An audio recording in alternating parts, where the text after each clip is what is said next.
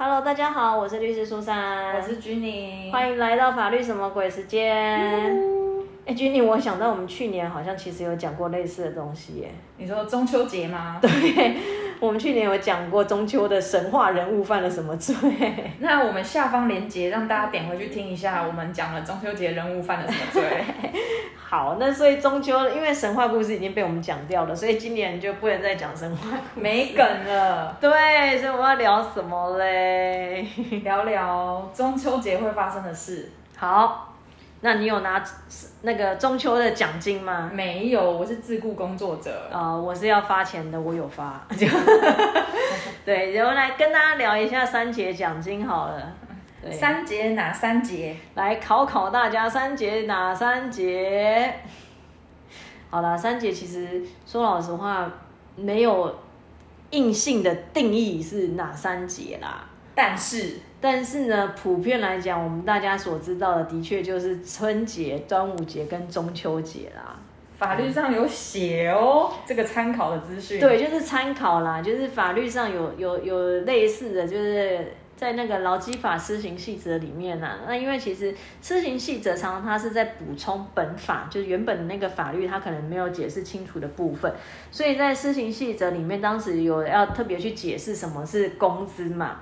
那他就有讲到说，呃，任何其他任何名义经常性给予是指左列以外的给予，也就是下面是被排除认为不是工资的东西，这样子。对，工资以及工资以外是哪些？对，那在这个里面就有特别讲到了一个叫做春节、端午节、中秋节给予之结晶啊，结晶啊，对。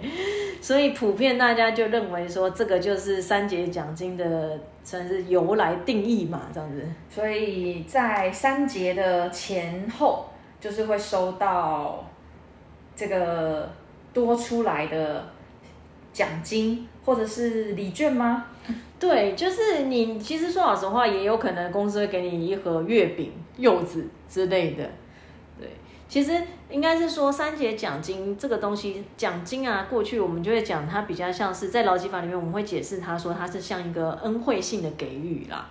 所以到底它是要怎么给？说老实话，就是看公司这边怎么决定，看给的人怎么决定，没有错。所以在这个情况下呢，并没有说一定非得要是钱不可啦。如果说你要给礼券呢，也没有说不行啊。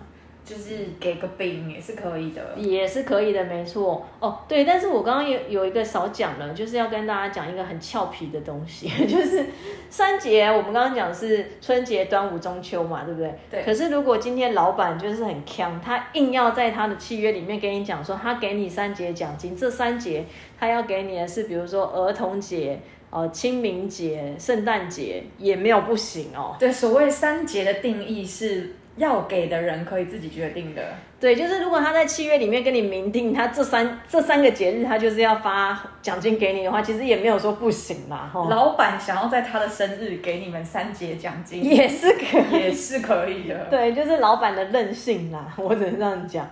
所以其实针对三节奖金的部分啊，其实劳基法它没有就是说强制雇主一定要发啦。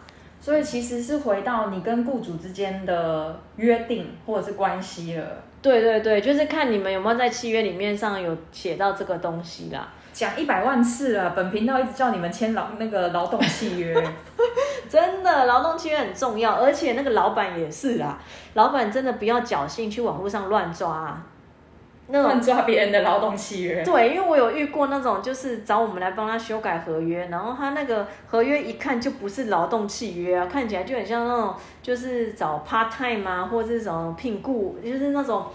那个叫什么外派啊，或者是什么之类的，反正他就是东抓西抓了这样子。找错了啦，自己要的定义都搞不清楚了。对，而且为什么跟大家讲这个很重要的原因，是因为啊，有时候差一个字差很多，如果不小心哦，你的文字写的不好，被人家解读为你这个三节奖金是一个经常性的给予，属于工资一部分的时候，你就 GG 了啦。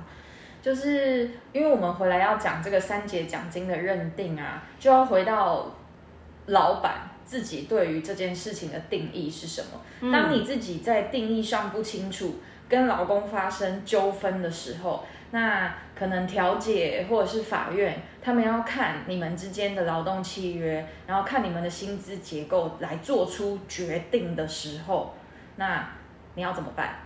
对啊，有时候真的东抄西抄抄错，你可能比如说你的大一下面写工资，然后写了小一、小二、小三、小四、小五，然后到小六的时候写了一个三节奖金，哇，那这样子文字解释、文艺解释的时候，我们就有可能会认为说，你这三节奖金算是工资、薪资的一部分了。你必须给，没给就是你不对。对啊，所以我们才会说，真的劳工就是劳动契约一定要签呐，啊，做老板就是你劳动契约你也不要省那个钱呐，找个律师帮你看一下啦。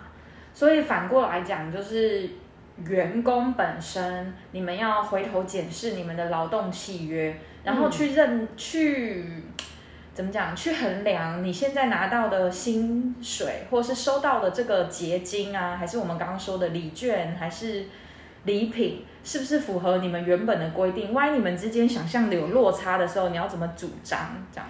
对啊，而且如果说像有些人会想要了解，就是说，嗯，比如说我请育婴假，我到底还能不能领这个三节奖金？那这个时候又变成是要回归到你的契约里面去看了。那其实台北市劳动局曾经有就这个有做回答啦，他就是说，如果你的这个奖金发放还是要看你的一些工作表现考核或工作年资这些东西作为一个发放标准的话，那有可能会在你因为你你育婴假嘛，那你可能就没有办法达到这个发放要件，所以如果说没有办法的话，那雇主他不发钱给你，你也不能怎么样啊。嗯，所以这都是有裁量空间、有认定空间的。对，因为真的在三节奖金这一块，其实真的没有说什么硬性一定要发的问题啦。嗯，对，而且在这边真的也是真的，一再奉劝雇主们，难得那么奉劝雇主们的，就是因为过去我们的劳基法，其实说老实话，我们会觉得可能对劳方的保障没那么多，很多对很多东西我们会认为是奖金，那。通常你要请求，比如说资遣费或者是什么，通常都是以工资来做计算嘛。嗯，所以在这个情况下就会比较吃亏。可是近几年来呢，也就发现，就是法院它蛮多东西，它都会认定为是属于薪资，也就是工资的一部分了。像是年终奖金好了，以前就会认为它是个奖金嘛。可是其实现在在法院的判决里面还蛮多的。会认为它是属于薪资的一部分哦。我觉得这个可以讲一下，因为我们刚刚有请大家就是看一下那个施行细则的第十条嘛，嗯，它当然里面也有觉得奖金的其中一项是年终奖金，嗯，但是为什么我们现在要特别提出来讲这个？是因为在回归认定你的年终奖金算不算是薪水的一部分的时候，就是刚刚律师苏珊有提到的。真正的认定是要看你的劳动契约。对，而且因为其实像年终奖金，几乎啦，几乎每个公司几乎每年都会发。那当然发多发少是一回事嘛。可是几乎他每年都会发的话，那我们就会变成是说，我们认为薪资它有一个很重要的要件，就是它是一个经常性的给予。你工工资薪水，你每个月都会领嘛？所以同样的年终奖金，假设我每年都会发，那它好像也变成是一个经常性的给予啦，它是很有规律的。所以在这个情况下，那在我们目前法院的实务判决，其实有时候蛮多年终奖金就也会被认定为是薪资的一部分了。就是员工跟雇主他们在针对年终奖金是不是要取得，或者是有认知上的落差的时候去做争执。